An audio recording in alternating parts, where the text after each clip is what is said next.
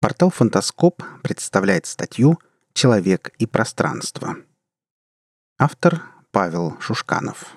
Читает Олег Шубин.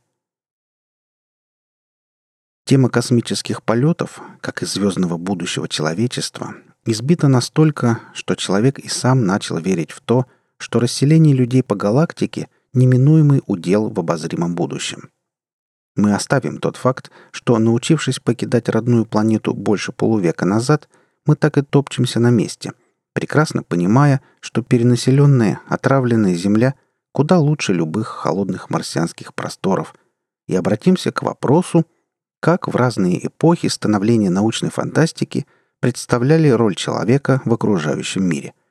Ведь будущее, как известно, определяет фантастика – в эпоху зарождения жанра вопрос о необходимости расселения по другим мирам даже не поднимался. Человек средневековья и несколько позднего времени жил там, где родился, и неохотно покидал собственную деревню, не говоря уже о мыслях покинуть планету.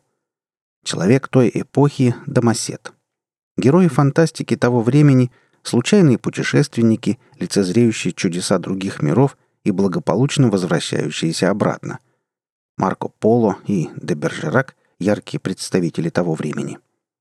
Не будем забывать и о том, что все возможные миры того времени были густо населены в представлении современников, включая Солнце, Луну и, конечно же, ад.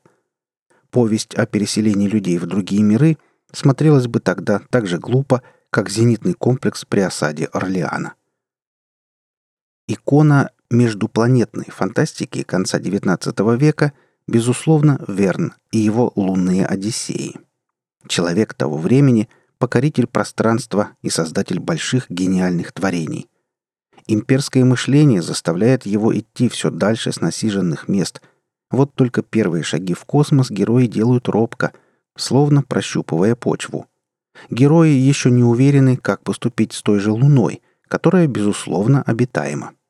Покорить или попросить примкнуть к Союзу – или же основать свое поселение, если территория окажется незанятой.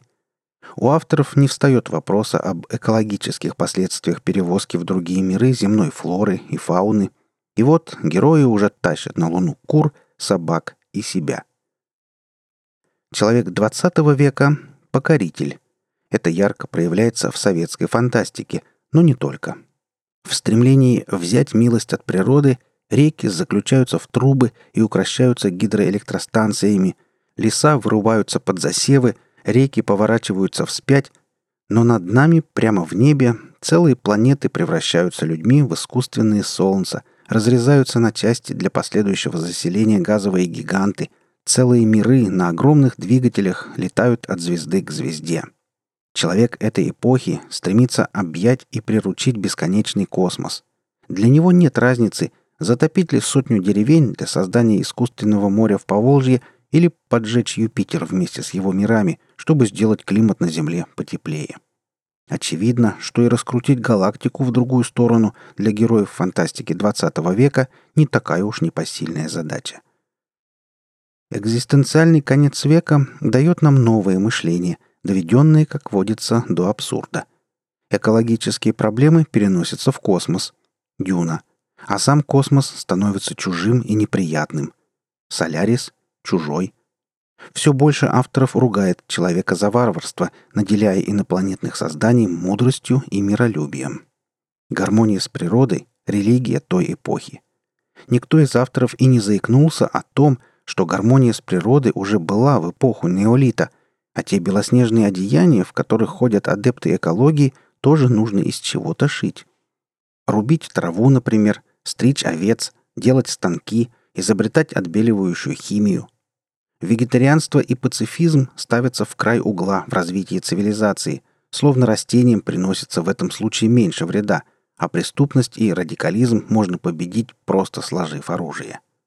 И уж точно никто не упоминал о том, что коровы и термитники тоже способствуют глобальному потеплению, а вулканы выбрасывают в атмосферу больше ядовитых веществ, чем заводы и фабрики. Корень зла в природе, как земной, так и инопланетной – человек. Вспоминая «Аватар», понимаем, что тенденции этого мировоззрения сильны и сейчас – Современная фантастика не стремится ввысь.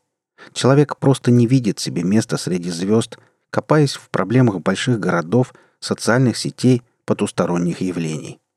Звездная эйфория 60-х ушла вместе с творчеством ранних Стругацких, и человек наконец осознал, что Земля — это единственный и вечный дом, хоть мысли о межзвездных полетах и космических городах не отпускают умы романтиков до сих пор.